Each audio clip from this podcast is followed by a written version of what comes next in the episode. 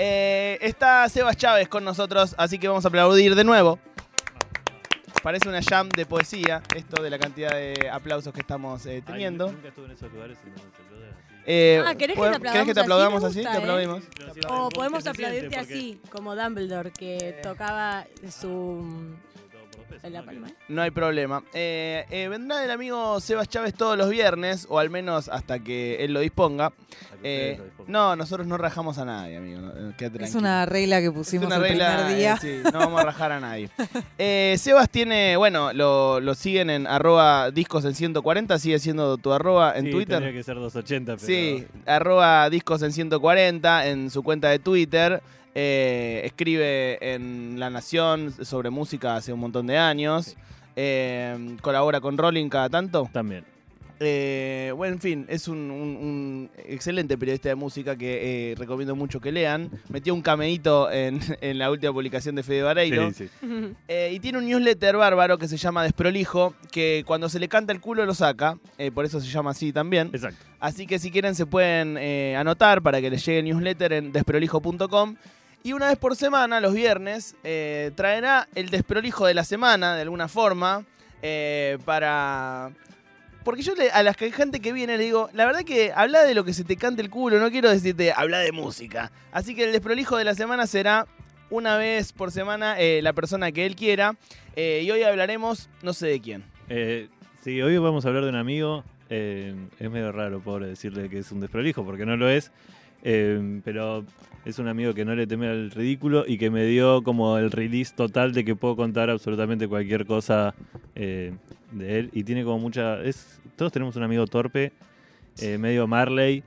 eh, y que por suerte no le teme al ridículo, entonces te cuenta las cosas que incluso vos no lo viste hacer. Yo considero que soy el amigo torpe de algunas personas. Yo también igual, así que quizás. sí. También tengo amigos más torpes que yo. Eh, pero es como que, bueno, siempre uno es el amigo torpe de alguien. Uno está del lado torpe de la vida. Sí, Eso seguro. Sí, seguro. Eso seguro, eso seguro. Eh, sí, a mí me da mucho pudor contar las torpezas mías, entonces no las cuento, y pero tengo a este amigo, Fernando. Cadena de contar torpezas es esto. Sí, por Sí, favor. sí. Otro contará las tuyas. No nos vamos a andar Exactamente. pisando las Sí, sí. torpezas Por entre, favor. entre- Si yo hago una torpeza en privado no se la cuento a nadie. Eh, mi amigo las hace y las cuenta. Sí. Eh, Hay gente que ha hecho una. Bueno, Marley ha hecho una carrera en base a eso. Exacto. Bueno, y mm, el primer eh, caso que traje, obviamente son todos relacionados a la música, para cuidarlo un poquito. Eh, todos alguna vez cantamos mal una canción y creímos que era como Sí. estábamos cantando. Muchas de Versuit he cantado mal. Eh, vuelos. Tiene una parte que todavía no sé qué quiere decir. Eh, ¿Mi panza vibra? Eh, Sí. o- bueno, yo he cantado Mi paz altiva, Mi panza amiga. Eh, he cantado de todo y en muchas canciones yo no sé letras de canciones, casi ninguna. Tipo de mis bandas favoritas. O sea, escucho redondo que tengo cinco años. Debo saber dos letras enteras. Así tengo un- como ese problema. Así que canto cualquier cosa y muchas veces canto totalmente lo contrario. Es lindo eso también. Da lugar como a otras interpretaciones de lo que está diciendo. Sí, sí, sí. Sí. Es una linda bueno, interpretación. yo hace poco me enteré que cosas mías no dice fui a la casa del pelado, sino fui a la casa del prelado, que es como un cura. Y ahí tenía, Ah, no te puedo creer. y ahí ¿Qué? tenía un poco más de sentido la canción, ¿no? Porque dice fui a las puertas del Edén, encontré todo muy bien, fui a la casa del pelado, decía yo. ¿Qué tiene que ver el Dios con el pelado? ¿Quién es el pelado? Increíble, pero sonó hace un rato ese tema. Sí. ¿En serio? En este programa. Ay, Casi no, venía, no lo podía escuchar. Increíble. Bueno, ¿qué cantaba? ¿Cómo le Bueno. podemos poner nombre a este Sí, amigo? sí, Fer, Fernando. ¿Qué cantaba Fer? Eh, Fernando le cambió la, can- eh, la letra a una canción del público, no a una canción de... eh, el famoso cantito del público de Divididos, que dice, escúchenlo, escúchenlo, escúchenlo, la, La planadora planadora del del rock and roll es dividido, la puta que lo parió. Está el audio ahí para que lo escuchemos. Un Sí, clásico. del rock. escuchémoslo. Sí, que Escuchémoslo. Escuchémoslo. La planadora. ¿Vuelve a Vélez?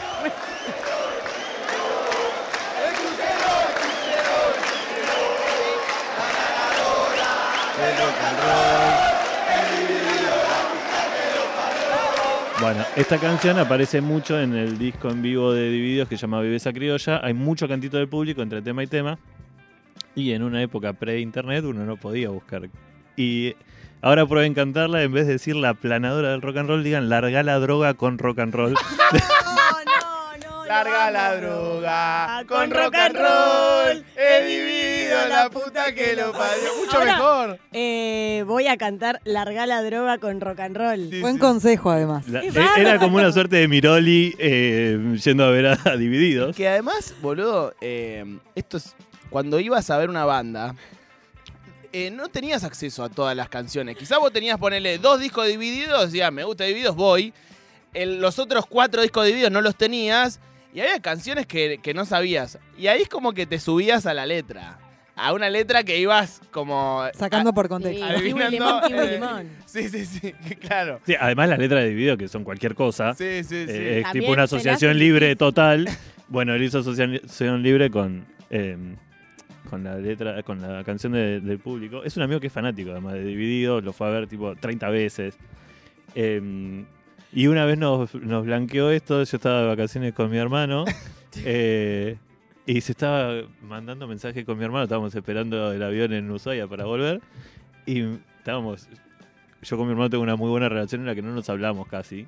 O sea, pero tipo nos vamos de vacaciones y está todo bien, pero no charlamos mucho. Personas Entonces- con las que uno puede compartir el silencio. Claro. Entonces estábamos, ni siquiera estábamos sentados al lado, yo estaba escuchando música en los auriculares y me reenvía directamente el audio y me empiezo a reír, a tentar como un estúpido en el, en el aeropuerto. Eh, bueno, y ese es el, el primer, Porque además caso. siento que en el rock es como un lugar, en ahora ya no tanto capaz, pero durante muchos años, uno de esos lugares como medio la cárcel, ¿no? Como que uno tiene que llegar y demostrar que sabe los códigos, que no es tu primer recital. Ah, Eh, sí. Miedo, cantás- el primer recital, miedo. Miedo. Claro. Miedo. Y si cantás, quedás en, eh, mal, quedás en offside Hay absoluto. que, hay que o sea. ser el personaje de Capuzote y mover la boca. Claro, Sí, sí, sí, sí, sí, Es. Yo no tengo ningún problema en hacerlo aún hoy. sí, sí, sí. Sí, y este, tu amigo cuánto tiempo estuvo cantando Larga la droga con rock and roll? Y muchísimos años, eh, porque además, no, o sea, no somos gente tan vieja, pero en la época, digo, en el 2000 era época pre-internet, entonces vos no podías ir a buscar, era lo que sonaba en el CD y listo, y lo escuchabas. Eh, pero muchos años estuvo cantando eso. Eh, no sabemos, no sabemos cuándo fue que lo descubrió ni cómo. No sabemos si, si finalmente en un show de Divididos después Alguien le lo dijo, hizo. ¿qué dijiste? Flaco. Ey, flaco. Larga la droga Eh. con rock and roll. Lo quiero tatuar. Larga la droga con rock and roll de Divididos. Eh, Ay, No, no, no sabemos. Sí, un tipazo, o sea, eh, un, Hermoso. Casi un niño de 10 años, ¿no? Como eh, creyendo que su banda favorita, eh, además, mi- eran militantes antidrogas. O Pero, sea, eh, Fleco y Male eh, haciendo una de, Claro, porque- haciendo una de dividido, medio esa época. Yo la Como- había pensado al contrario, como muy Como- drogona, sí, como yo también, la droga con compartí la droga. Claro. No, Ah, como no era larga dejar la la droga, droga. no te drogues más. Es espectacular. Era tipo el público evangelista de Divididos. No. También había interpretado, también. che, da, loco, Claro, largala. tirala. No. No, no, no teníamos eso. Alrededor de la No droga. teníamos esos vicios, no. No, no, íbamos, íbamos, íbamos por el otro lado. Pero bueno, para entiendo que para considerar a esta persona eh, una persona desprolija del rock and roll, eh, tiene que haber tenido varias. Sí, de estas. tuvo varias. Eh, la otra se asemeja un poco a primer recital. Eh, fuimos a un festival de heavy metal. Sol- solíamos ser muy metaleros de jóvenes. Eh, Alma fuerte, esto se lo, digo, se lo digo a los, a los oyentes que no conocen a Seba, me encantaría, y te lo digo a vos en realidad, me encantaría eh, profundizar en algún momento en mundo metal. Seba tiene mucha historia de Iorio, mucho eh, metal argentino, eh, así que podríamos profundizar en algún momento. Sí, hay eso. varias cosas que yo voy a traer eh, seguido, que es eh, Iorio, porque me parece un personaje espectacular. Es un Tipo, ahora me lo tira TikTok, entonces Oh. TikTok, mi TikTok son historias de NBA y de Iorio todo el tiempo. Mi video favorito de Iorio es Hay dos pueblos que pudieron eh, enfrentar a los ingleses. Los argentinos y los zulúes. ¡Pa! Es un genio. Tira esta. Y su, Paso, y su boludo. hermosa frase, qué manera de no cogerse a nadie, que es, es una genialidad literaria, porque nadie dice qué manera de no hacer algo. Es como, Tremendo todo lo que no estás cogiendo. claro. ¿Dónde están las plantaciones de aloe vera? Eh, yo te voy a hacer un especial de eh, Iorio versus las publicidades. Me Ay, gusta. por Encontré favor. toda una situación en la que Iorio está en contra de la publicidad y me parece bueno. espectacular. Una de ellas es la de shampoo, Sí. ¿no? que dice se ponen todos el mismo detergente. ¿Dónde, están, razón, ¿dónde están las plantaciones de aloe vera, Betito? Acá en, este programa, justo los viernes, tenemos una eh, sección llamada Uruguay versus los canguros, que enfrenta siempre a un elemento eh, contra otro elemento totalmente random. Ha sido, por ejemplo, la Biblia contra los Caballeros de la Quema, la mayonesa contra Jamaica. Y siento que eh, Iorio versus las publicidades es... Ay, eh, ay, tengo al menos. Iorio, para sí. Obvio, Voy a hacer un, un, un análisis más exhaustivo, pero tengo al menos tres ejemplos de Iorio hablando mal de las publicidades. Vamos a ese Pero primer recital Volvemos, de- no de fue un primer recital, Ah, pero fue más o menos. Mi primer recital sí eh, fue Almafuerte en obras. Miedo total. Yo soy. eh, la otra cosa que voy a traer muy seguido es mi pueblo. Sí. Yo soy de un pueblo del interior que se llama América. Tenemos un nombre increíble. Cero ambicioso. Cero ambicioso, ¿no? El que le puso el nombre estaba agrandadísimo. ¿Dónde queda? Es eh, noroeste de la provincia de Buenos Aires, cerca de General Pico. O sea, es el límite Ah. con La Pampa. Sí, Ah, son ok. 600 kilómetros. Eh, y voy a traer un montón de historias de allá. Y bueno, eh, yo a los 18 años me vine con la mochila cargada de sueños a Capital. Una mano atrás y otra adelante. Exactamente. Y eh, un primero de mayo fuimos a ver Almafuerte porque Almafuerte tocaba los primeros de mayo para celebrar el Día del Trabajador. Eh, ahí no fuimos con mi amigo Fer, pero a los pocos años fuimos a un festival metalero. Eh, Nos juntábamos en mi casa porque eran en obras, yo vivo en Núñez.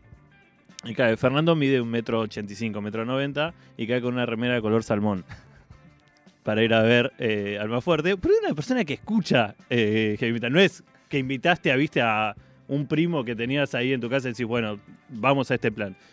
Eh, Porque además, eh, siento que el metal es uno de esos lugares en donde se conservan ciertas tradiciones. del- no podés no ir de remera negra a un, Además- a un recital de heavy metal. No hay chance. Estás hablando de Iorio, la palabra tradición va sí, pegada. por supuesto. Pero por claro, porque supuesto. digo, vos podés ir, Una falta de respeto. pero vos podés ir a ver a los cafres eh, con una remera de Iron Maiden y, Sí. y una campera de cuero y Total. tachas. No pasa nada, nadie te va a decir nada. De última te van a decir, che, me, metalero, me das porro. Eh, en cambio, Sí. a la inversa no. Y son. Tenés que tener como muy afilado el ojo para saber qué remera no metalera ponerte. O sea, Pero- no te pones una remera. En su momento no te ponías una remera rolinga. ¿Pero te pueden llegar a fajar? No, o si- no, no, no, no es tan violento. A mí me gusta mucho la máxima esa que dice que eh, el hippie es un mal tipo disfrazado de buena persona y el metalero es un buen tipo disfrazado de mala persona. Absolutamente. Eh, en general no, pero yo he vivido momentos incómodos eh, en, en fe- en ese festival de heavy metal. Eh, pero de- no da a caer con una. O sea, si vas a caer con una remera salmón, ya medio que te compraste todos los números para, para que te pase eh, algo feo. Bueno, llegó a casa y le dije: Toma, ponete este buzo, un buzo mío. De, yo mido un metro setenta y, y moneditas, así que le quedaba hasta por acá, pero le tapaba la remera salmón y fue. Che, grandote, Eh, ¿qué pasa? ¿Tenés y- frío? Y lo gracioso de esto, o lo, lo que me enteré ahora, es que cuando le pedí el permiso, le conté las historias que iba a contar y me dice, eh, yo no me olvido más de ese festival, que fui al baño y vi a un metalero eh, tomar pala con una moneda de 50 centavos Wow. del baño. Pero eh, esto también tiene que ver mucho con las anécdotas. Esa anécdota la cuenta mi hermano del primer show que fuimos a ver de Almos Huerta. Entonces, o fue uno que se la robó o es muy del metalero Eh, tomar pala. O es el mismo eh, tipo que le gustaban mucho sí, las sí. monedas de 50 y centavos. que, estaba, y que vivía en el baño de obras. Si esa moneda hablara, dijo el indio Solari. Eh, y, hay, y hay algo de una tradición rockera, me parece, ¿no? De, de- de tomar de la moneda. Acá ya hay mucha gente eh, pidiendo por favor la columna de Iorio con, con las publicidades eh, para un futuro. Y hay un comentario bárbaro que es el ayudame de loco de hoy tiene que ser si tu abuela te pone en pedo, larga la droga con roca. Sí, total, listo, resuelto, gracias. Listo, ya está, uno menos. Sí. Eh, seguimos. Eh, en, ese en ese festival yo la pasé mal porque eh, había, era un riesgo ese festival porque tocaba Iorio y O'Connor. Iorio y- y O'Connor se odian desde los 90 porque eran compañeros en Hermética y cuando se separaron quedó Iorio solito y los ex Hermética por otro lado. Como las dos escuelas, ¿no? Del, del metal argentino, ¿o ¿no? No, era más una cuestión de. eh, Hermética se eh, disuelve en el pico de su popularidad. Tocan en obras, que era como el hito para una banda de heavy metal, eh, y se disuelven y hay como una acusación de traiciones. Porque además el, el metalero pone adjetivos fuertes, no, no anda con boludeces. No. Entonces vos me traicionaste, vos hiciste que el sueño de, del metalero no se termine de, de consumar. Eh, bueno, y yo era muy... ¿Cuál fa- era el sueño del metal? y llegar, llegar, eh, ser como las bandas eh, masivas o, o populares. Una banda que está en pleno ascenso, de pronto se separan y se pelean y no se hablan nunca más y se empiezan a odiar y se acusan de cosas. Bueno, entonces tocaban las dos bandas y a mí me gustaba mucho Connor y me pongo a cantar una canción de Connor y con el costadito del ojo veo que hay alguien de espaldas al escenario mirando hacia donde estaba yo, gesticulando. Yo elegí seguir mirando, cantando y cuando termina la cosa se me para un metalero en cuero, eh, transpirado, a decirme, vos sos los, todos los epítetos de Iorio, ¿no? Vos sos un tragaleche, eh, que por culpa de este se separó Hermética, eh, y hay un momento muy increíble que es que cambian los instrumentos y entra la batería del más fuerte y me dice, y era mucho más grande la batería del más fuerte, y me dice, ¿ves? Eso es una batería de verdad, puto, venía al poco con nosotros. Me dice, eh, Hay algo de. se- eh, Pero me encanta vos hiciste porque- que se separaran mamá y papá. ¿no? Sí, sí, como, sí.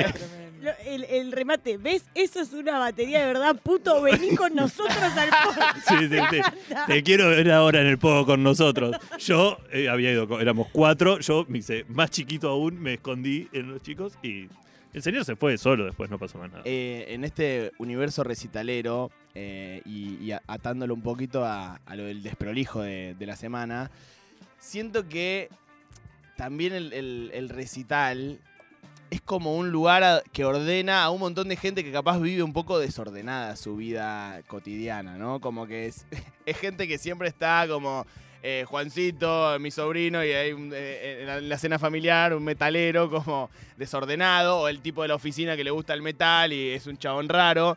Y el, el recital es lo que los ordena a todos, en donde estamos, donde ahora somos todos locales, de alguna forma. Sí, sí, porque la pregunta que te haces es, ¿dónde está toda esta gente? Digamos, porque no trabaja en microcentro. Esta gente, eh, digamos, No, o y sea, aparte Sí, el metalero es metalero full time. es full time O sea, metalero, full time metalero. sí, día- sí. Algo que pasa mucho con el público del indio, que decís, ¿dónde está esta gente? Sí, sí, Sí, bueno. sí. En todos lados, qué sé yo. eh, en- es, es eso, eh, es como gente que es medio extranjera Sí. en su vida.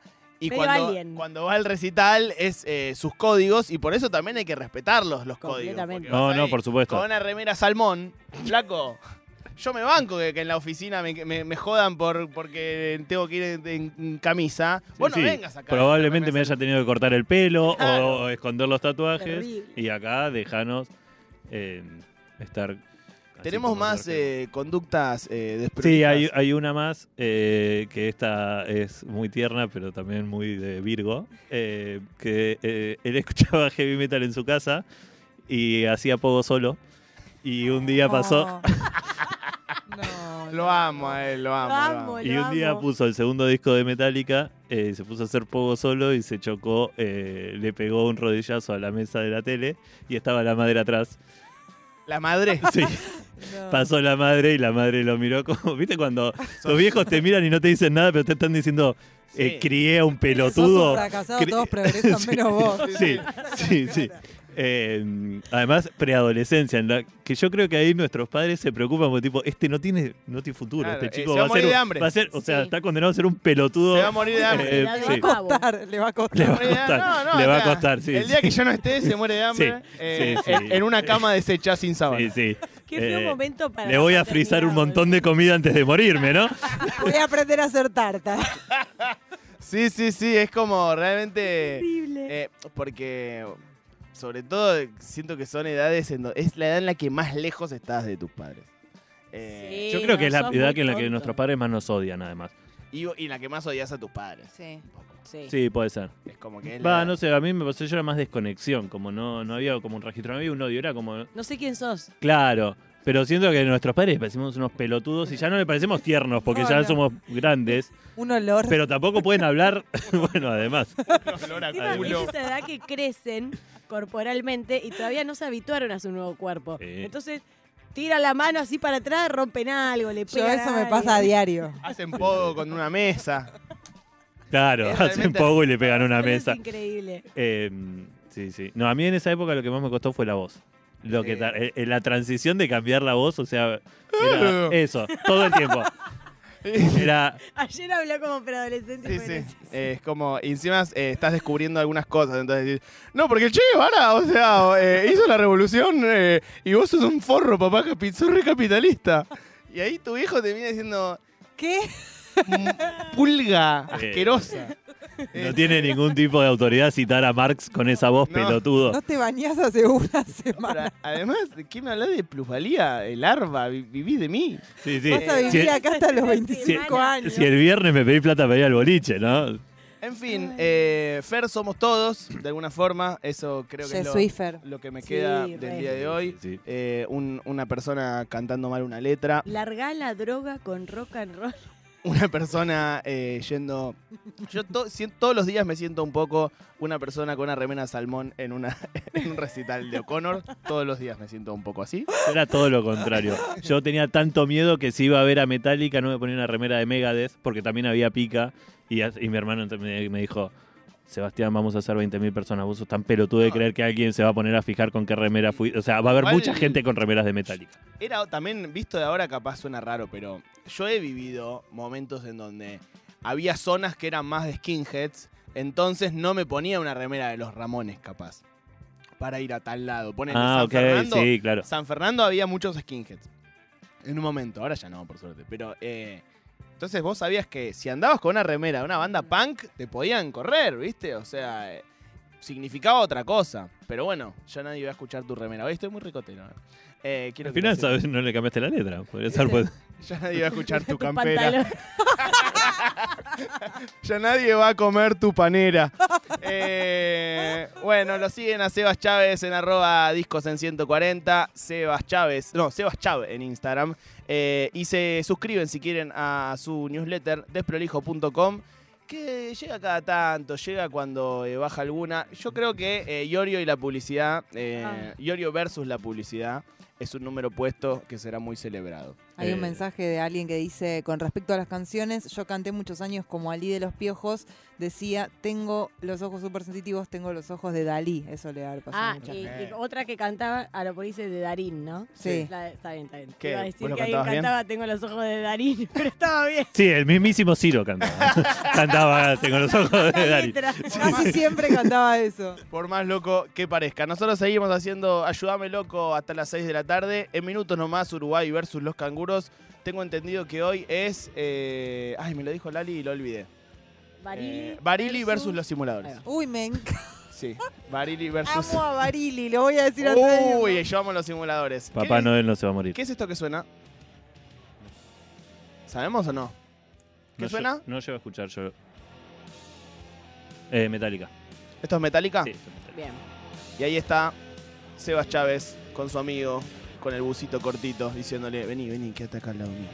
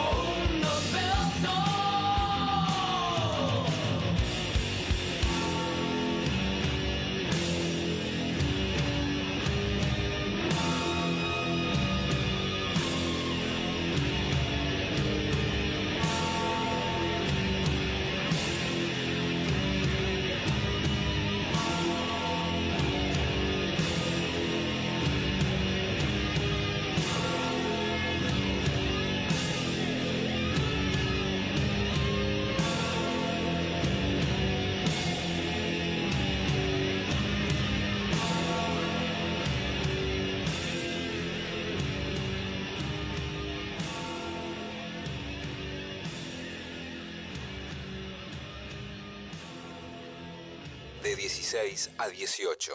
Ayúdame, loco.